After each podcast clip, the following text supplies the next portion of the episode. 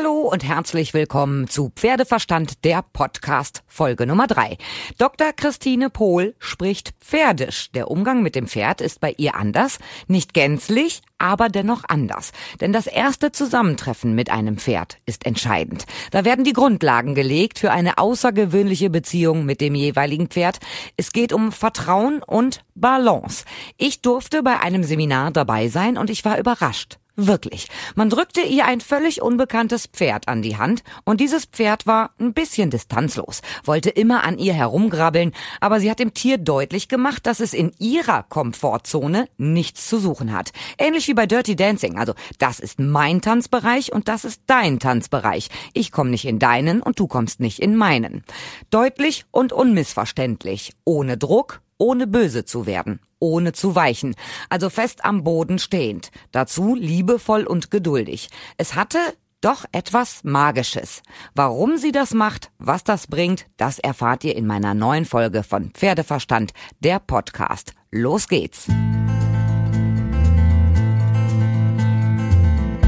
Erstmal vielen herzlichen Dank, dass ich überhaupt äh, heute hier bei einem Seminar von dir dabei sein durfte und dass du Zeit für mich hast. Ja, hallo Ina, ich freue mich auch sehr, dass du die Gelegenheit genutzt hast äh, zum Kennenlernen und du hast auch sehr interessante Fragen gestellt. Ich freue mich auch, dass wir darüber sprechen können. Also wir haben hier ein Seminar gerade gehabt. Zehn Teilnehmer waren dabei, haben sehr, sehr viel über dich und deine Arbeit mit Pferden erfahren. Du bist über die Dressur, über die ganz klassische Dressur zu deinem neuen Trainingsprinzip, sage ich jetzt einfach mal, gekommen. Bist äh, Dressur bis Klasse M geritten und dann ging da nichts mehr, weil dein Pferd nicht mehr vorwärts gehen wollte. Das hat dich dazu bewogen, einfach zu hinterfragen, warum ist das jetzt so und hast das Pferdisch-Prinzip entwickelt. Was steht hinter Pferdisch? Ja, Pferdisch ist, wie der Name schon sagt, eine Sprache, so wie Englisch oder Holländisch. Und es ist die Sprache der Pferde. Und ich habe Pferde in der Herde beobachtet und gesehen, wie sie sich untereinander verständigen und habe versucht, über diese Körpersprache, die wir uns ja auch zu eigen machen können, in einen Dialog zu treten mit dem Pferd. Und das war erst sehr unsystematisch, ist auch am Anfang total schief gegangen, weil ich mir gar nicht bewusst war, was ich den Pferden eigentlich erzähle.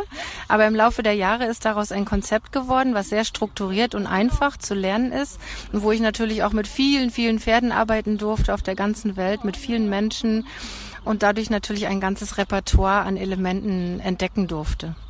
Ziel des Pferdesprinzips ist die Balance beim Pferd. Ist das äh, vergleichbar mit der Ausbildungsskala? Die, wir haben ja in Deutschland die Ausbildungsskala, fängt an mit Takt. Ist das vereinbar oder geht dein Prinzip komplett davon weg? Also das, was ich mache, ist total konform mit der alten Reitlehre. Ich bin ja selber auch von der Pike auf Dressurreiterin. Ich hatte bei einem alten Kavalleristenunterricht und zwar exzellenten Unterricht, das muss ich sagen. Ich konnte es praktisch bloß nicht immer umsetzen. Also die Grundprinzipien waren mir schon klar, aber in der Praxis ist es mir sehr schwer gefallen, das tatsächlich so zu machen, dass es für das Pferd äh, verständlich ist und dass es auch die Biomechanik mit berücksichtigt. Und da ist es mir jetzt einfach gelungen, dadurch, dass ich das Pferd ja am Boden vorbereite, erstmal das Pferd zu beobachten in seinem Gangwerk und auch zu beeinflussen, so dass es nachher die ganze Ausbildungsskala, die von der FN auch vorgegeben ist, zu durchlaufen und zu perfektionieren. Und das schon bevor ich in den Sattel steige. Das ist total faszinierend wenn man über Trainingsmethoden spricht, dann kommen ja viele so in die Richtung, Monty Roberts hat das groß vorgemacht. Es gab äh, einen riesen Hype. Es gibt äh, tatsächlich ja auch Menschen, die bei Monty Roberts in die Ausbildung gegangen sind, die auch in Deutschland die Lehren von Monty Roberts mit übernehmen und weiter verbreiten. Du grenzt dich von Monty Roberts aber total ab. Ja, also ich muss dazu sagen, er hat mich damals inspiriert, als das erste Buch rauskam. Dadurch sind ja überhaupt erstmal unsere Köpfe geöffnet worden. Ihr könnt euch vorstellen, äh, diese Dressur, da wird man ganz schön gedrillt. Also ich war so richtig soldatisch unterwegs und diese Idee von Monty Roberts, das Pferd als Wesen mit zu berücksichtigen, das war schon toll und das hat überhaupt erstmal die Welt geöffnet, sich andere Gedanken zu machen. Aber ich muss sagen, ich habe ihn jetzt das allererste Mal in diesem Jahr auf der Equitana Live gesehen und es äh, ist sehr, sehr stark unterschiedlich von dem, was ich mache und was ich äh, richtig halte. Ich möchte ihn nicht kritisieren und ich denke, das hat auch alles seine Berechtigung. Aber meiner Meinung nach wird das Pferd nicht als Kooperationspartner gesehen und gefördert, sondern es wird doch, doch dominiert und auch in einem gewissen Bereich unterworfen. Und das steht mir total fern. Ich möchte das Pferd, was ein sehr souveränes Lebewesen ist, was sehr soziale Strukturen hat und auch eigenständig leben kann und sich auch bewegen kann, möchte ich als Partner im Dialog zu einer einer motivierten, gleichberechtigten Partnerschaft einladen. Und das funktioniert auch und deswegen verliere ich keine Energie und keine Leistung, sondern das Pferd ist leistungsbereit und schenkt mir seine Aufmerksamkeit und seine Leistung, ohne dass ich irgendwie Druck oder Dominanz walten lassen muss. Und das könnte ich mit Training nie erreichen. Wir haben das ja heute gesehen in deinem Seminar, was du heute gegeben hast. Du hast ein dir völlig fremdes Pferd auf einmal an die Hand bekommen und du hast erstmal mit ihm nur gestanden, um erstmal den ersten Kontakt aufzunehmen, um aber auch dann zu sagen, hör mal zu, ich habe hier die Leitung, ich bin das Alpha-Tier das war sehr spannend, das zu beobachten, weil natürlich du hast das Pferd ein bisschen beobachtet. Das Pferd hat erstmal geguckt, wir hatten da jetzt gerade den Strick an der Hand. Ähm, es ist aber schon sehr aufwendig vom Zeitfaktor her. So die deutsche Reiterei ist ja so, die Leute kommen zu ihrem Pferd, putzen das, Sattel drauf, Trense drauf, reiten dann. Du hast ganz viel Arbeit steckst du sozusagen noch davor. Ist das heute im Alltag im Pferdesport umsetzbar? Mhm. Das ist insofern umsetzbar, weil ich es ja nur einmal mache. Also wenn ich jetzt zum Beispiel zu meinen Pferden gehe, ne, Sattel drauf, Trense drauf, los. Also ich brauche da jetzt nicht irgendwelche Vorarbeit zu leisten, weil ich einmal die Beziehung geklärt habe und einmal mit dem Pferd in einen Dialog gegangen bin, um zu sagen, wer führt und wer geführt wird. Und das hat eben nichts mit Überlegenheit oder Stärke zu tun, sondern nur mit dem Fakt, wer agiert und wer reagiert. Und der, der agiert, führt der reagiert, wird geführt. Das ist wie im Interview. Solange du jetzt die Fragen stellst, führst du das Interview. Ich antworte. Und solange du keine doofen Fragen stellst, antworte ich auch. Und so ist das mit den Pferden auch. Das heißt, wenn ich mir bei der ersten Begegnung mal ein bisschen Zeit nehme, habe ich am zweiten Tag schon ein ganz anderes Pferd, was mir zugewandt ist, was sich nicht mehr vor mir schützt und was mit mir arbeiten will. Das ist eine Investition in die Zukunft. Also man hat das bei diesem Pferd heute ja gesehen. Ne? Es hat einen eigenen Kopf. Es hat erstmal gecheckt, wer bist du überhaupt und wie weit kann ich gehen. Die Situation habt ihr geklärt und im, im Verlauf, ihr habt nur gestanden, hat man schon gesehen, wie sich das Pferd sich wirklich verändert hat. Das muss doch auch ein Punkt sein in deiner täglichen Arbeit. Das macht einen doch unglaublich glücklich. Also es ist eine sehr, sehr befriedigende Arbeit. Ich kriege so viel Positives zurück. Abgesehen davon erleben die Besitzer ihre Pferde in einem an, ganz anderen Licht. Die bekommen ja sonst, wenn man gerade wenn man problematische Pferde hat, auch sehr viel negative Energie von ihrem Umfeld. Sie selber haben Angst, es ist gefährlich. Und sein Pferd mal in wenigen Minuten nur durch Stehen so liebevoll und klar und fröhlich und zufrieden zu sehen, da geht einem wirklich das Herz auf. Die Grundlagenarbeit, also im Stehen, dann geht's an die Bodenarbeit. Ist die Bodenarbeit sozusagen die Vorarbeit fürs Reiten? Ja, alles, was ich mache, hat einen Sinn. Und alles, was ich mache, ist auf das Ziel hingerichtet, das Pferd perfekt vorzubereiten, mental und physisch, damit es nachher die Tragkraft entwickeln kann, ein Gewicht zu tragen, nämlich den Reiter. Und die Elemente der Körpersprache, die ich am Boden nutze, kann ich eins zu eins in den Sattel übertragen. Das heißt, es gelingt mir, jedes Pferd zu reiten, egal wie es ausgebildet ist, weil es mich sofort versteht. Du hast vorhin gesagt, das Abstoßen vom Hinterbein ist mit das Wichtigste, was du natürlich auch erstmal in der Bodenarbeit dem Pferd beibringst, damit es nicht äh, sozusagen mit den Vorderbeinen von vorne loszieht und den Körper äh, hinter sich herzieht. Wie kriegst du das konkret hin? Also wichtig ist es erstmal, dass ich das Pferd vorne loslassen kann. Das kennt man ja vom Sattel, ne? Ich steig auf und das Pferd macht irgendwas und zack sind die Zügel dran. Und das gilt für den Boden auch. Das Pferd muss vorne frei sein, die Schulter muss leicht und frei und flexibel sein. Und das Pferd muss mit Schub von hinten nach vorne treten. Und dieser Schub, den erzeuge ich durch Körpersprache. Das heißt, ich widme mich dem Pferd mit meinen Schultern, ich bin dem Pferd zugewandt und ich bilde mit meinem hinteren Arm, der also an der Schweifseite ist, wo ich eine Fahrpeitsche in der Hand halte, die ich nicht zum Tuschieren nutze, sondern nur für den Rahmen, gehe ich ich vorwärts, seitwärts auf das Pferd zu, hinter der Schulter. Und das Pferd, wenn es mich respektiert, was ich ja vorher etabliert habe, weicht. Weil ich nach vorne gehe, geht das Pferd von mir weg. Und dadurch kann ich Schub erzeugen. Wir haben das heute auch mit einigen Lehrgangsteilnehmern gesehen, die dann auch mal ausprobieren konnten mit dem Pferd, wie das funktioniert. Das heißt, das Wichtigste bei einem selbst ist auch erstmal die Körpersprache, dass man sich bewusst wird, wie stehe ich zum Pferd. Meine Schulterposition ist ganz wichtig das umzudenken aus der klassischen Reiterei, also ich komme zum Pferd, Sattel drauf, Trense drauf, dass ich mir immer darüber im Klaren bin, wie stehe ich zu meinem Pferd, welche Signale sendet mein Körper gerade, ist das schwer, so ein Umdenken bei deinen Lehrgangsteilnehmern hinzubekommen? Das kommt auf den Lehrgangsteilnehmer an. Wenn er es für möglich hält und mir vertraut, geht es ganz schnell. Manchmal gibt es äh, Situationen, wo dieser Mensch einfach äh, durch sein Leben Erfahrungen gemacht hat, wo er diese alte Körpersprache braucht. Denen fällt es natürlich schwerer. Und insofern ist es meine Aufgabe, einen Rahmen zu schaffen, wo kein Stress ist, wo jeder so sein kann, wie er ist und wo wir die Schritte machen, die jeder braucht, um äh, in diese Position zu kommen. Und wenn man das einmal gespürt hat, dann ist man so begeistert, weil es so leicht ist, so liebevoll und auch so sicher. Ich gehe kein Risiko ein und das Pferd kämpft nicht mehr gegen mich, sondern es schenkt mir seine, seine Aufmerksamkeit und seine volle Leistung. Es ist ja immer wieder auch von Vertrauen gesprochen worden. Vertrauen ist wichtig, beiderseits. Das Pferd muss dir vertrauen, du musst dem Pferd vertrauen. Aber viel wichtiger ist der Respekt. Wie krieg ich den Respekt von einem Pferd? Also klar, wenn der mich umrennt, sage ich ihm schon sehr deutlich, das finde ich jetzt nicht so in Ordnung. Du hast mich nicht umzulaufen oder einfach an die Seite zu schieben. Aber Druck erzeugt ja oft auch Gegendruck.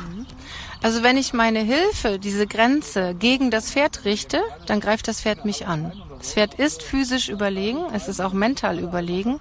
Und wenn ich das Pferd mit physischer Kraft versuche in, zur Raison zu bringen, kann ich nur verlieren.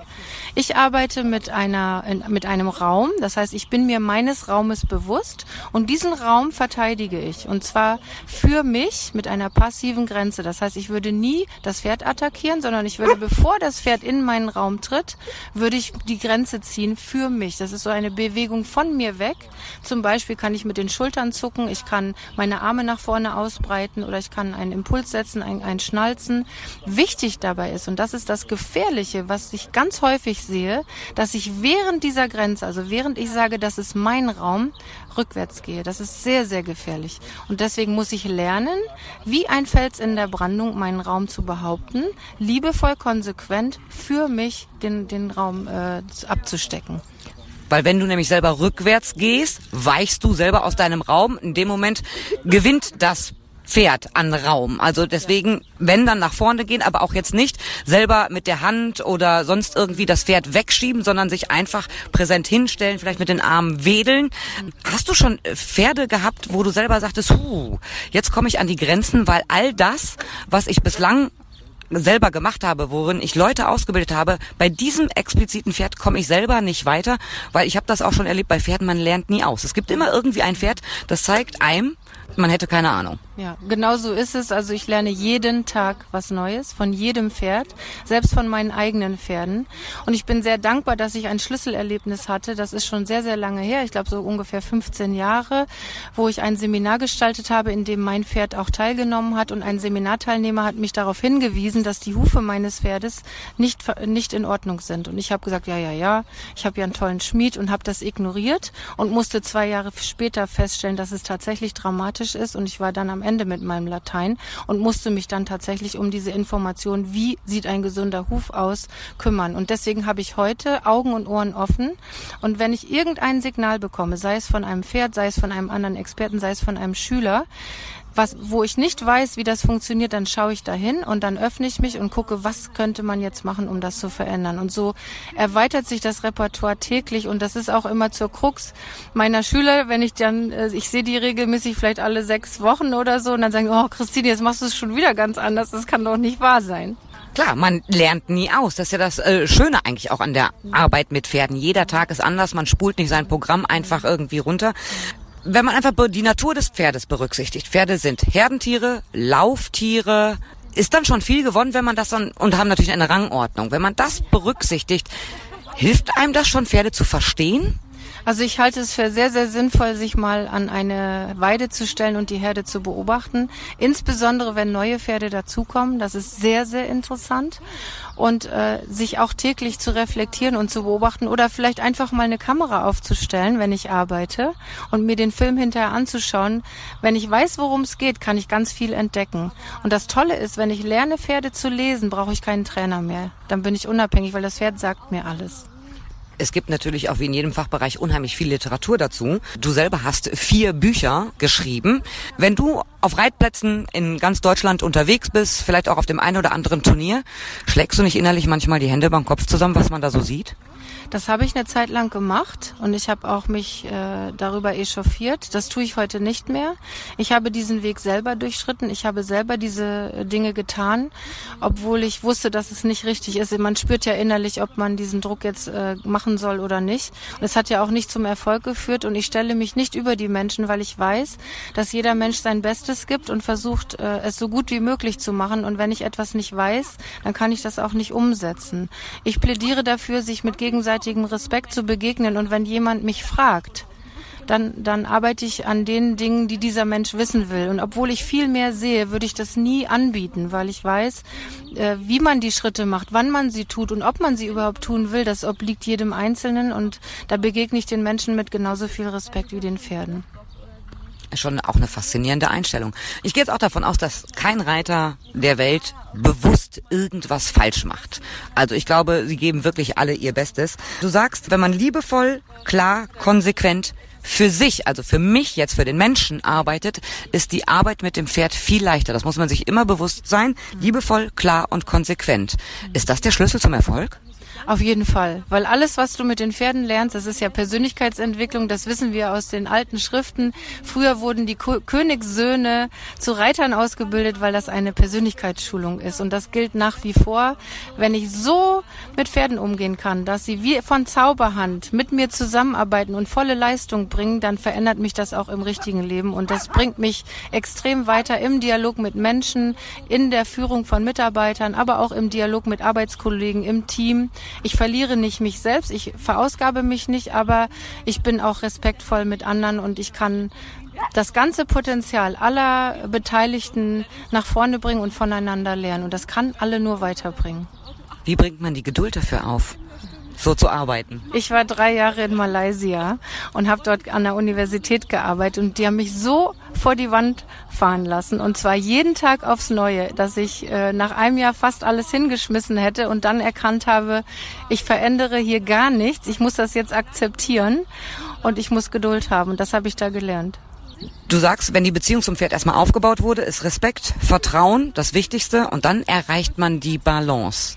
Klingt eigentlich einfach, aber im Alltag ist es doch wirklich schwierig, weil ja, man jeder hat auch mal einen schlechten Tag. Ne? Der Beruf ist anstrengend, man kommt dann zum Pferd und dann funktioniert das irgendwie nicht so, wie man sich das gerne äh, vorgestellt hatte.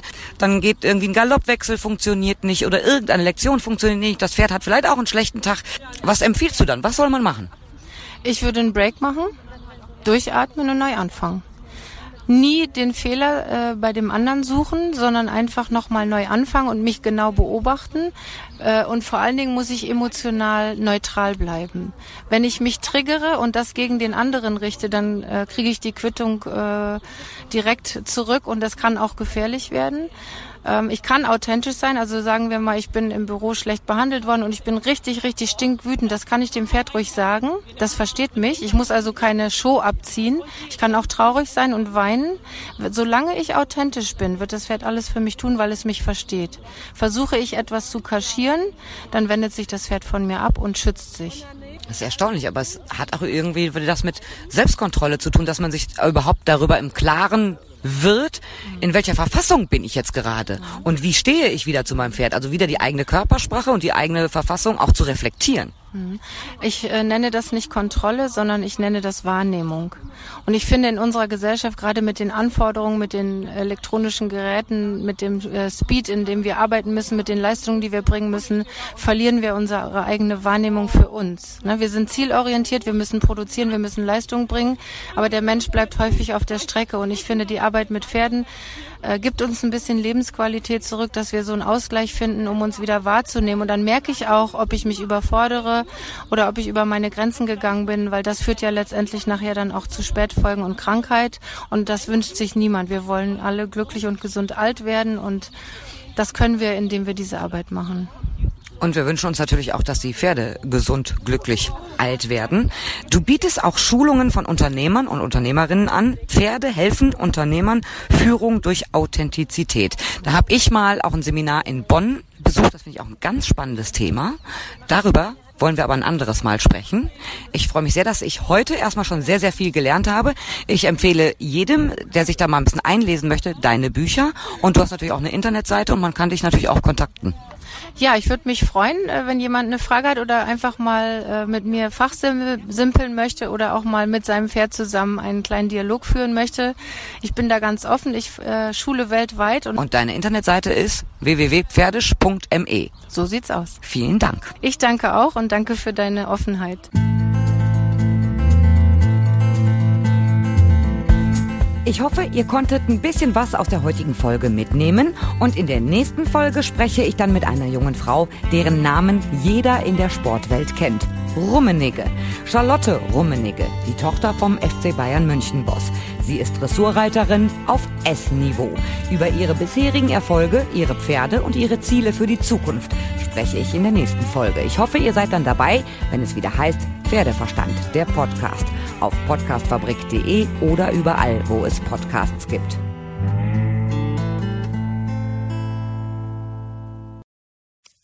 Wenn es Nacht wird, kommen zwei tiefe Stimmen in deinen Podcast-Player, um dich mit ihren Geschichten ins Bett zu bringen.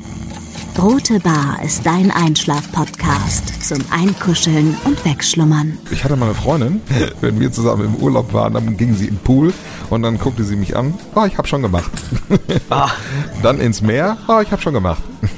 Und die machte immer direkt überall ins Wasser rein. Was war sie für eine Rasse? Ein Collie oder? Eine Blondine. Hör ihn zweimal, dreimal, zehnmal und schlaf immer wieder dabei ein. Tim und Matze brummen dich zur Late Night in den Schlaf. Was hältst du so von dickeren Bettdecken? Ich bin sowieso ein kleines Heizkraftwerk im Bett. Ist wirklich so. Ich entwickle wahnsinnige Hitze nachts. Ich schwitze ja. auch oftmals sehr viel. Na, wenn jemand an mir klebt, das Ach, Wenn man so leiden. zu zweit, kannst du nicht haben? Ja, zu zweit schon, aber bitte, bitte ein bisschen Abstand halten. Also so einschlafen ist okay, aber dann bitte irgendwann lösen und in seinen Bereich rüberrollen. Ich schlafe besser, wenn ich zu zweit schlafe. Ich glaube, es ist Gewohnheit. Das kann sein. Ich glaube, wenn man sich ein halbes Jahr hinter seinen Chef legen würde, dann würde man den von heute auf morgen vermissen. Das ist so ein bisschen wie das Stockholm-Syndrom. Kennst du das? Wenn der Entführer ja, von einem lässt, dann vermisst man den. Schöne Träume mit Rote Bar Podcast, dem entspanntesten Podcast in Deutschland.